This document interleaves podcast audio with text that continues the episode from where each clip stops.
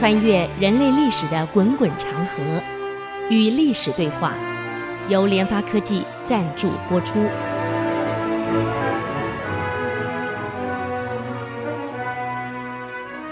这里是 IC 之音竹科广播 FM 九七点五，您所收听的节目是《与历史对话》，我是刘成良。那么上个礼拜我们给各位谈到这个朱元璋呢，遇到李善长啊，谈得很愉快呀，嗯，所以老朱干脆把老李给留下来了，啊，干脆这样好了，你当我的掌管书记啊，帮我成就霸业。哎，帮我出出点子，还有呢，文书方面呢，你帮我处理处理。我最大败笔是没读多少书，放牛我会，当和尚我行，啊，哎，打仗还可以，可是这个文书上面就有点麻烦了，就麻烦你帮我做做了。嗯，这李善长毕竟个读书人啊，是以天下为己任，这是读书人的共同特征啊，天下都是我的责任。他呢？看看朱元璋，哎，胸有大志，也乐意留下来效命啊。然后朱元璋见他答应了，当然很高兴啊。啊，一再跟老老李说呀：“这仗要打得好，参谋最重要。”嗯，我常常看到很多人起义啊，自古到今都一样。个参谋人啊，往往以为自己才高一等，趾高气扬，慢性很重，而且因为这样呢，常常造成了他跟将领之间的矛盾很严重。往往在主帅面前咬耳朵啊，咬来咬去，就搞着内内搞的内部呢鸡犬不宁。嗯，哎，老李啊，我不想要。这样的参谋，我相信你也不会变成这样。我只希望呢，除了在帮我出谋策划以外，在文书上你能帮我管好以外，我还有一个请托：武将跟我之间，或者武将之间，一个组织内部人跟人的问题，不可能永远是和谐的。如果有什么矛盾的话，这方面的协调润滑，我看老李你得帮我了，啊，你看怎么样？哎，老李说那没问题，这个我来处理。这个李善长也不负朱元璋所望，果然协调功夫很好。他进来以后呢，朱元璋整个组织内部基本上人事的矛盾都在他手里摆平，嗯，所以这是个非常重要了。安定压倒一切，一个组织最重要是安定，人事和谐。一个组织内部不安定，人事不和谐，内部分崩离析，你说他这个组织怎么运作？很危险的。嗯，人家还没打你，自己内部就混就乱掉了。所以我们最担心一个组织内部自己互斗，分崩离析。这个调和的人呢，又心怀鬼胎啊，意有所指，那就很麻烦了。还要李善长不但这方面给他调戏的很好，还能帮他定计谋，更好的还能跟他办粮饷。这打仗没有粮饗，打什么仗？这李善长果然是个全才呀，样样都行。这个老朱有了老李以后啊，如鱼得水呀，啊。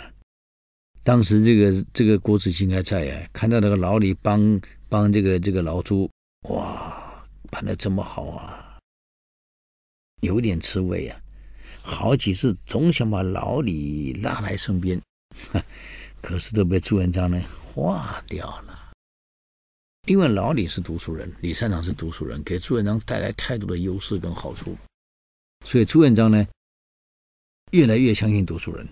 他总认为读书人有东西，啊，可打仗不是光靠蛮力啊，运筹帷幄，你没有内涵怎么行？当时刘邦也是考虑到这一点，所以到前线视察，看到自己的部将，哎呀，带着部队在教他们怎么格斗，怎么打仗。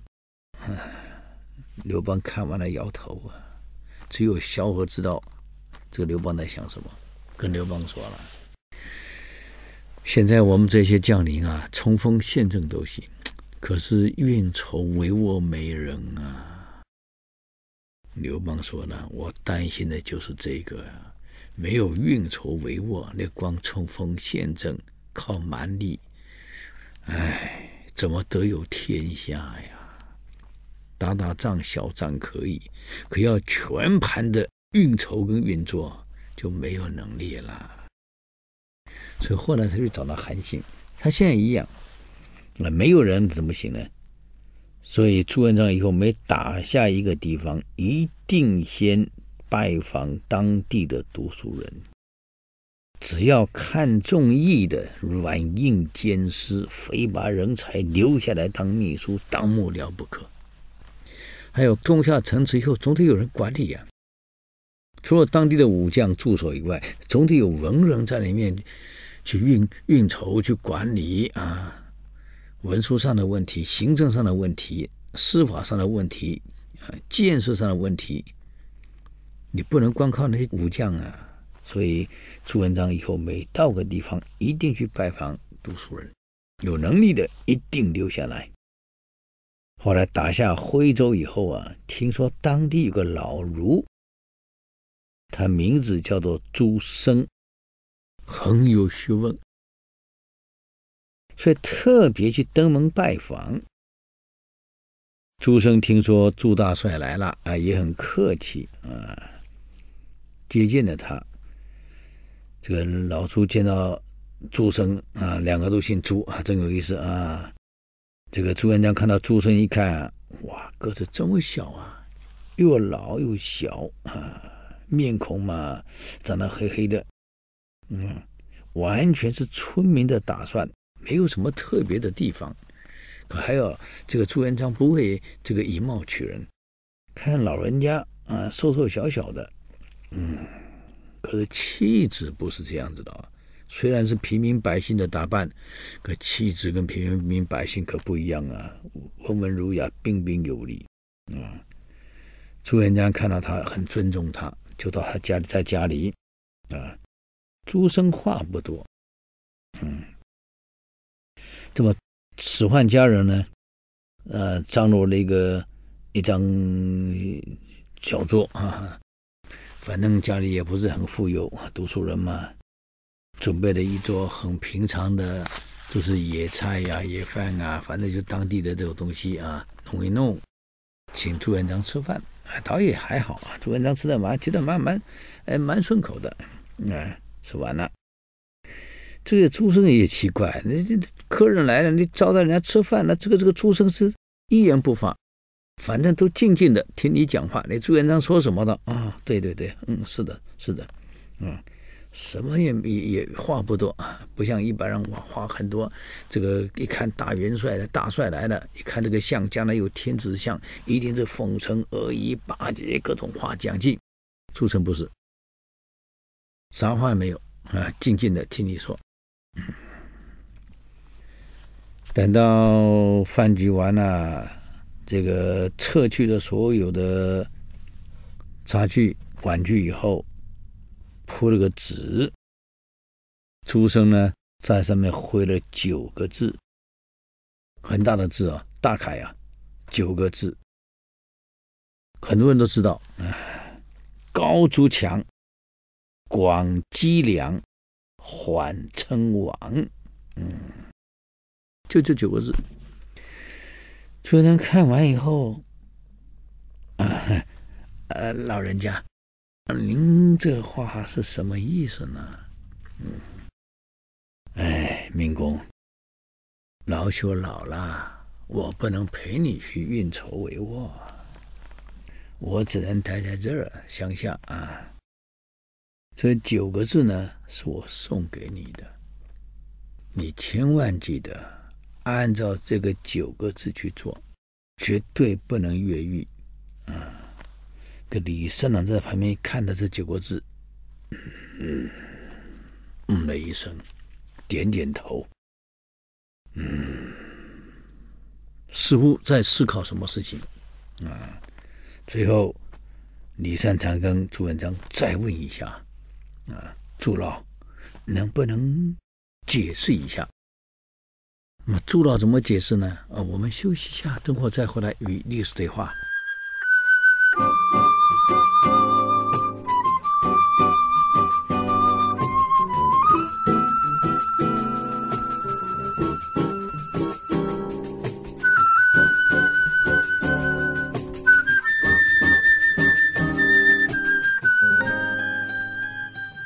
欢迎回来与历史对话，我是刘灿良。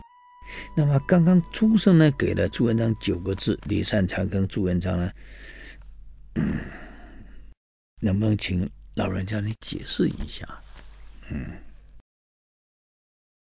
朱生说了，当今之下，天下分崩，群雄并起。你拿下金陵以后，千万记得。高筑墙，革命需要根据地，以此为根据地，啊，天下不是一天两天可以解决的。外面的战事纷争，你以此为根据地，那么打仗持多久呢？不能没有粮，人们也要粮，部队也要粮，还有缓称王，免得成为众矢之的。嗯。这个李三郎听完了，高明啊！当天晚上，这个朱元璋跟朱生才开始啊，这个触途而眠，两个人呢谈得很愉快，真正谈到点里去了。这个第二天清晨呢，啊，这个当然，这个朱生家里也，准备的早餐啊，很简单啊，吃完后呢。朱元璋跟李朱生说了：“先生，您不是一个简单的人，我尊重你，能不能随着我一起去军营呢？到我这儿来，我们一起荣华富贵。”呵呵，朱生拱一拱手，说了：“老朽不才，啊，请万物相求。我不过是个老人。”在这儿呢，教教书，过过日子啊！我没有什么能耐，也就懂那九个字而已嘛。嗯，朱元璋想一想，就不勉强了，就把这个“高筑墙，广积粮，缓称王”几个字带走了，啊，裱在这个部队里面，随时看，随时想，一直到朱元璋统一天下，在南京奠基。建立了明朝以后呢，他还在看这九个字，心里很感触啊。如果不是朱生给我这九个字，我哪有今天啊？心里一直在想，这么好的人才，为什么不把他请来朝廷呢？啊，正在想着要怎么样子。把朱生请来，这没想到太监来报告了，啊，皇上，有人送来一封禀报。哦，我看看，没想到送来的信正是朱生写来的信，这也奇怪啊，朱生怎么知道？就朱元璋现在要干什么呢？哦，信中是这么写呀，里面有一句话是这样写啊。山村教读欲圣上，九字真言方得传。如今天下一统日，何须老儒再出山？嗯，意思是说我呀，在这山里的小村里面，我是以教书、读书啊，耕读过日子的。有幸碰上了皇上您老。那么我呢，给了你九字真言，也因为您当了皇帝了，我这九字真言才得传到后世，有人传颂我。哎呀，朱生这九个字了得呀，让朱元璋得有天下呀。嗯，所以呀，这九个字，哎，是因为皇上您老才能传到后世呢。如今的天下已经统一了。既然统一了，我是老儒，就没有必要再出山帮你了。当时你为的是统一中国，建立新王朝，这么多人帮你，那那时候我们没出来，现在都已经统一了，我想我就不用再出来了。朱元璋看了以后啊，很清楚，诸生无意做官，算了算了，那就算了吧。嗯，哎，可是奖励不能少啊，就派人送了钱，送了粮，啊，送了一些生活必需品到山里去了，还告诫当地的行政长官，只要有诸生在。他这一生，您就把他照顾好，衣食不能有缺，感谢人家嘛。嗯，那么朱元璋起义的时候，刚开始打的是小明王的旗号啊，原来跟郭子兴呢打的是这个这个红巾军啊，现在呢打的是小明王的旗号，宣王小明王出世的思想。后来他慢慢跟读书人接触多了，发现不能这样下去了，一定要以儒家的思想为主，啊，所以改称复兴宋氏为口号，驱除鞑虏啊，这个恢复中华，以恢复汉人的这个江山为口号。所以朱元璋拿下婺州的时候呢，就在门口竖了两面的黄旗，左边写的是。山河沿有中华地，日月重开大宋天，用大宋代表了中华啊！哎呀，右边写的是九天日月开黄道，宋国江山复宝图，那很有意思啊。那么婺州这个地方原来是那个南宋理学的一个中心啊，很有名的。嗯，可是经过这么多年战乱以后啊，没了啊，所以你就知道战争的破坏力有多大。一个当时南宋有名的理学中心全部毁光了，啊，儒生四散，残破凋零，当地的学堂也不复存在了。嗯，所以出生为了表示自己是仁义之师，啊，到了婺州以后呢。马上在当地聘的十三位著名的学者，啊，建立郡学，并且在当地呢，不断建立郡学，各地方的学校啊什么的开始一路起来了，所以婺州又开始弦歌之声不断了。嗯，那么因为朱元璋很重视这个读书人，所以在读书人的心目中，只要听到朱元璋。哎呀，都竖拇指啊，不得了啊！所以就这样，他在攻婺州以后呢，呃，等于基本上浙东平定了。他在当地除了聘了十三个著名的学者建立郡学以外，另外还有四名他非常重要的人啊。这四个人呢，朱元璋特地邀请他到营里面来共商国事。啊，这四个人是谁呢？一个叫刘基，一个叫宋濂，一个叫张毅，一个叫叶琛。啊，其中最重要的就是刘基跟宋濂。那么这个这，尤其我们看来看，呃，宋濂还是后来这个朱元璋请他当太子的老师，朱标。朱元璋去拜访宋濂的时候很有意思的，跟宋濂说：“宋先生，能不能麻烦您来当我的孩子的老师，为太子师？”宋濂心里在想啊，教书容易啊，教到这种帝王的孩子，这这这怎么处理呀？所以宋濂讲了一句话：“明公，你要我教你孩子可以。”先说清楚，我能不能打小孩？哦，我能不能打？中国过去对孩子犯错是是要要打鞭子的。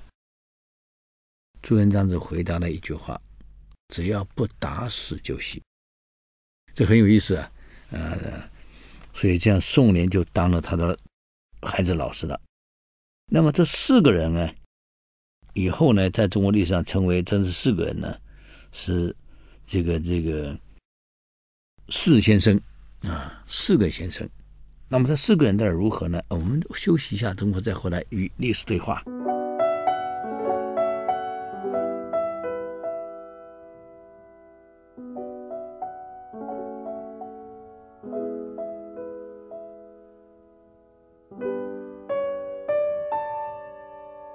欢迎回来与历史对话，我是刘灿良。那么刚刚我们谈到的这个四先生啊，刘基、宋濂、张毅跟叶成啊，刚我们再简单提一下宋濂。呃，但是四个里面呢，呃，最重要的还是刘基。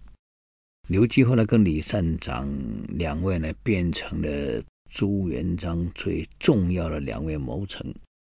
尤其是刘基啊，就刘伯温。那刘伯温呢，在民间的传说跟地位是非常高的。嗯，一般来讲，他就像这个当时的诸葛亮一样，哎呀，都是这个这个高手。当时诸葛亮在这个这个卧龙中被请出来的。那么刘伯温在为朱元璋效命之前呢，其实呢，他在元朝已经中过进士了，而且在元朝呢当过高官，还讨伐过方国珍。啊，那个海盗啊，呃，刘伯温这个人，浙江青田人，他的曾祖父叫刘豪，啊，曾经在宋朝担任过翰林掌书啊这样一个职位。那么这个人很有意思啊，这个刘豪从年轻呢就一直很担心，很重视这个这个这个汉人，因为当时蒙古人来了嘛。宋朝灭亡了，那你想想，一个读书人在国家亡了以后，心里是不舒服的，而而且是当过宋朝的官，嗯，所以宋在亡国以后呢，清田人叫林荣，有个叫林荣的人，呃，组织了一个反抗元朝统治的一个游击队。那刘豪呢，环境是不错的，嗯，毕竟在南宋当过翰林掌书啊，环境是可以，嗯。在地方声望很高，所以你看，读书人往后传，刘伯温也是个读书人，嗯，书香门第。那么刘豪呢，是暗中给林荣接济，用来对付元朝。可非常不幸，林荣失败了。啊，这个更糟糕的是，这个整个林荣所组织的这个反抗元朝的这个这个组织啊，它是有名册的，嗯。这个名册很不幸落到了元朝政府的手里了，嗯，元朝就派出使者，跟着这个名册带着部队到青田来了，根据这个名册抓人，嗯，那么虽然元朝啊，这个是蒙古人，可是也也奇怪，从忽必烈建国以后，定北京以后，对读书人也是很尊重，这个很有意思啊。这个使者到了青田以后啊，从中央早就闻名了，刘豪这个人是当地大儒，嗯，那么为了想了解这个地方的民情情况呢，现在来抓人嘛，先了解这个民情情况嘛，干脆就先到刘豪家来拜访，晚上呢。那表面说我来拜访，也借住一宿，晚上住你家。你是大户人家嘛，啊，房子也多啊，土地也多。刘豪呢，一看啊，是中央派人来了，使节团来了啊，非常的殷勤的招待，这能不招待吗？嗯，那么准备了上好的酒菜，嗯，那这个名册呢？在哪里呢？在使者这里，在包袱里面。那么给他安顿好了房间，安顿好了这个这个住宿啊，呃，好好接待。那么这个册子呢，就放在房间里了。刘豪就担心了，这个林荣出了问题，整个名册现在这些人手里，按照名册抓人。一定是一网打尽，那就完了。而且我还资助过他们呢。心里就在想，怎么样好好接待这批人，然后呢，在完全没有防备下，能够把这个名册呢给毁掉。嗯，不但要毁掉，而且要毁的完全没证据，让他们不用怀疑。才可以把这个整个青天给解救了，要不然怎么办呢？嗯，想一想，哎，你看刘豪很聪明啊，所以这个智商高，传的子孙智刘基智商也高啊。刘豪呢，就把家里的仆役找来了，啊，来，把那个成年的火腿拿出来蒸。晚上用来款待嘉宾，嗯，那么这个火腿呀、啊，相传是宋朝北宋宗泽大将军无意中发明的。那么宗泽的家乡在义乌啊，相当于跟金华一带，所以难怪这个火腿是宗泽发明。难怪我们现在都很有名哇，金华火腿就这样跑来了，哈哈，这很有意思啊，嗯。那么这个刘豪呢，接待他，为了要稳住这些蒙古来的这这中央来的这些蒙古的大官，当然也有汉人，要稳住他们，又要想办法把这个名册给毁掉。那要怎么做呢？当然要把他接待好，让他们完全没有没有没有这个怀疑。这个厨师呢，听说蒸火腿，哎呀！马上把这个这个表面刮得干干净净啊！讨论，反正怎么处理我也不会处理啊，反正处理得很好，好火候也够啊。终于端出来了，还切成小片小片小片。嗯、我很惭愧啊，那个那个金华火腿长什么样子我没见过啊，非常可惜。下次有机会去看一看。哎呀，弄得一小片一小片。那么我们都晓得江浙这个有名的酒呢。这是花雕，这个刘豪还准备了上等的花雕酒，再配上这个这个火腿，还有当地的一些名菜。哇，这个中央来的这些使臣闻到这个香味呀、哇，很高兴啊！这味道真好啊，什么东西呀、在北方没吃过呀，嗯，迫不及待啊，又是吃，一吃好吃啊，酒好喝啊。啊，高高兴兴，吃的不亦乐乎。这个老兄啊，这个刘豪啊，把所有看家本领全用上了。嗯，那么，呃，吃的最高兴的时候，糟糕了，失火了！怎么突然失火了？啊，这个使者呢，喝得醉醺醺的，吃的这个正愉快，怎么突然烧火了？这个刘家人赶快呢，刘豪的家人赶快把这个这个使者转移到另外一个房间去了啊，这个一落的房间去了。那原来安排好给死者住的这个房间呢，啊，火灾烧得干干净净，等于说刘豪家的整个家烧光了啊，整个家烧光了，就剩外面那点小房子稳住了。你想，这些烧光的结果是什么？名册没有了，烧掉了。你中央带的名册来来来抓人，现在名册烧光了怎么办？怎么抓人？嗯，所以他用这样救了，把自己家毁了，也救了所有的人。啊，这个元朝使者对他是一点没有怀疑。为什么？因为刘豪是受害者。你看，为了招待我们。烤啊，煮啊，房子烧掉了，哎呀，真不好意思啊！为了让我们尽兴，让我们过得好，吃的好，啊，刘先生啊，你们这个家全毁了。刘豪说：“哎呀，首长啊，大人啊，这下麻烦了，我连住的地方都没有了。我本来想好好接待你们，让你们吃得好，住得好。”啊，让厨房好好做最好的饭菜。这个没想到一不小心，厨房怎么搞的呀？我这个整个家毁光了。嗯，义父很担心啊，我家毁了我怎么办？这个中央来了使节团一看，哎呦，没想到啊，哎呀，你辛苦了啊！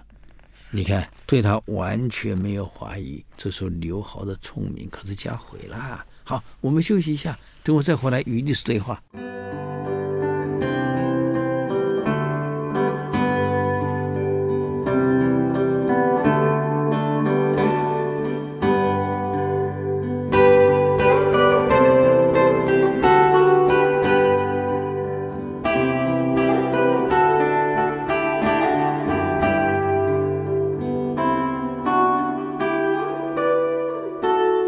欢迎回来与历史对话，我是刘才良。刚刚讲到刘豪为了救这个林荣翁组织的这些青田家乡的志士啊，故意在接待元朝的使者的时候呢，哎呀，一不小心厨房没处理好，房子烧光了。这样一来，哎，名册烧掉了，那没办法了。所以使者呢也没有怀疑到这个刘豪是有意要烧那个名册，反而很同情他。这么一栋豪宅烧光了怎么办呢？嗯，那么刘伯温是刘豪最疼爱的小曾孙，嗯，跟这个刘基、刘伯温从小就继承了这个家风，嗯，急功好义。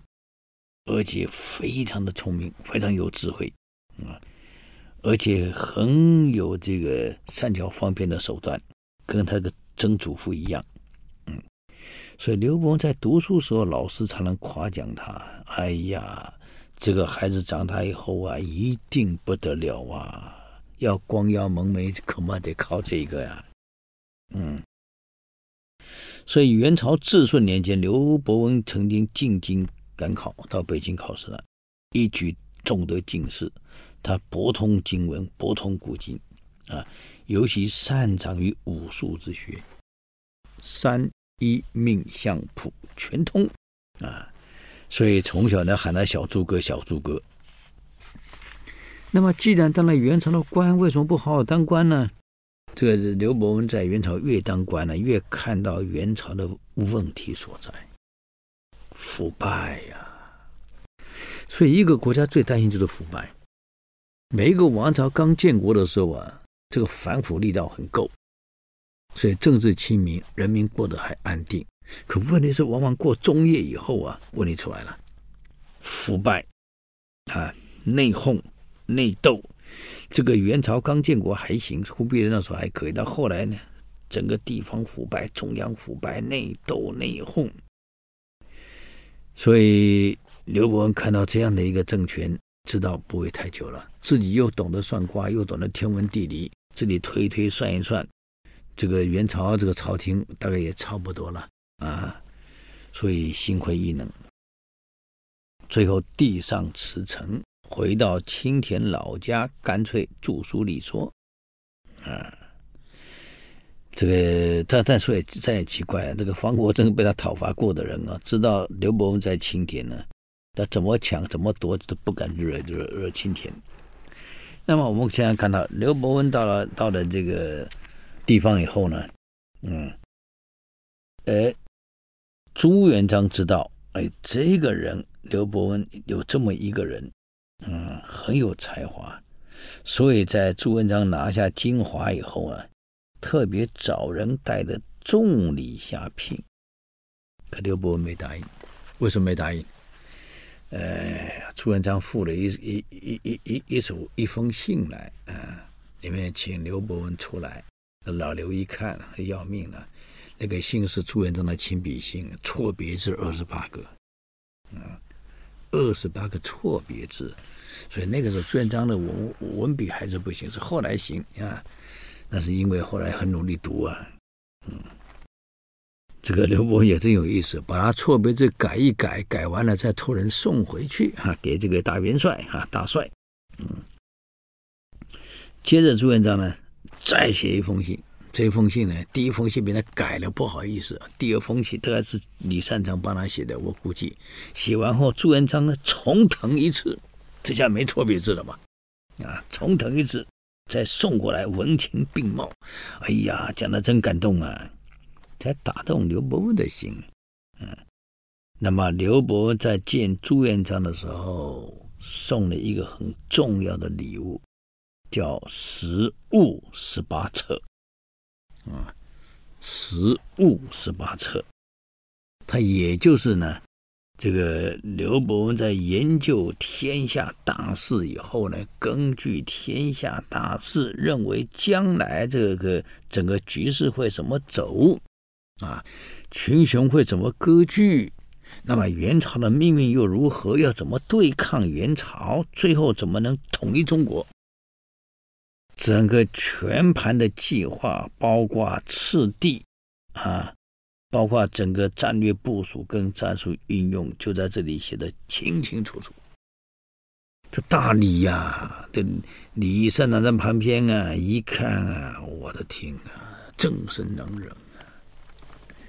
刘伯温没出现前，那李善长是第一把的；刘伯温出现以后，李善长心里有底了。这正是高人啊！朱元璋读完以后大喜呀、嗯。马上命令建筑一个叫礼贤馆，哎，礼遇贤人，礼贤馆作为刘伯温的住处，啊，那什么，我我后后来我为什么我们看一看李善南跟这个刘伯温会对立？你想想看吧，我你用我老李的时候有盖过这个礼贤馆让我住吗？没有哦。这个老刘一来，你就给他盖个礼贤馆给他住，啊，哎，心里总是不舒服，所以后来才为这个李善长为了逗刘伯温，拉拢建立自己的团队，其中一个团队很重要的人叫做胡惟庸，啊，所以人就是这样啊，一一个决策这样下去以后，以后所有的因果都这样一路上来了。后来胡惟庸出了问题，被杀了。啊，这个很好玩的。这个胡惟庸啊，跟朱元璋说：“我家那口井已经干掉了。”嗯，因为皇上您老不得了，你是真龙啊啊，在您的管理之下啊，治国之下，全国这这个这个你看不得了啊啊！因为您的德，这个庇天下。才让我干掉的枯井冒出新的泉水来，质量好的不得了，请皇上到我家里来喝喝你的龙泉水，啊，还有顺便在我家里用个餐。这朱元璋很高兴啊，这宰相家里嘛，就出门了，也很高兴被捧成这样啊，因为我都蒸龙，所以他的枯井出龙泉水，出发了。没想到一个太监在路上拦住了，死活不让朱元璋去。嗯，前面的棋牌官还大骂这太监要把他推走，他就是不肯走。回来报告了，皇上有个小太监拦在路口，不让你去。朱元璋毕竟经历的事情太多了，马上有警觉了，那就不去了。嗯。这个太监不但不让去，还让皇上，哎，到城楼上去看看。朱元璋就上城楼往下一看，才发现朱元璋的家里，哎，怎么有光呢？这里光，那里光，闪来闪去的武器，早就预备好了。还好朱元璋没去，这个太监拦在路上。各位，所以因为胡惟庸案，所以前年杀了很多人。胡惟庸是李善长一路推荐出来的，拔擢出来的，而且是李善长原来的亲戚，这下完了啊！就因为这个罪，孙李善长已经退休回家了，一样抓过来啊，以知情不报，你看杀了，后来很惨了啊，整个家族都完了，毁掉了。所以有时候啊，去嫉妒一个人，啊，不满意一个人，而造成对立。那么做了很多自己本来不应该做的事儿，所以引发出后后来整个族被杀的悲剧。所以，我们人类是这样为人处事啊，碰到一些比我们行、比我们能的人啊，不要因为嫉妒啊而去嗔恨，也因为这样去做了很多啊跟他对方对立或者不好的事情。谁会知道后来引发出来的是造成李三郎全族被诛呢？真可惜啊，太可惜了。所以这是我们讲到朱元璋现在安排的李贤馆了。那既然人就是这样，视为知己的用，啊，既然你知己对我这么好，所以朱元璋等跟诸葛孔明一样，这个这个刘伯温为了报答朱元璋对他这样的信任，所以一再为他献策啊。那么到底这个老刘帮了朱做了哪些好事呢？哦，我们知道以后再给各位做报告了啊。我们今天时间又到了。对我们的节目呢，有任何建议啊，欢迎到 IC 之音网站留言。我们的网址是 triple w 点 ic 九七五点 com，与历史对话。谢谢。以上节目由联发科技赞助播出。联发科技邀请您同游历史长河，发现感动，积累智慧，扩大格局。开创美好幸福人生。